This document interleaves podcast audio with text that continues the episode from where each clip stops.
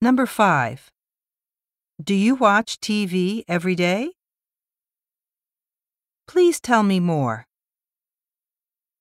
What do you like to do on Sundays?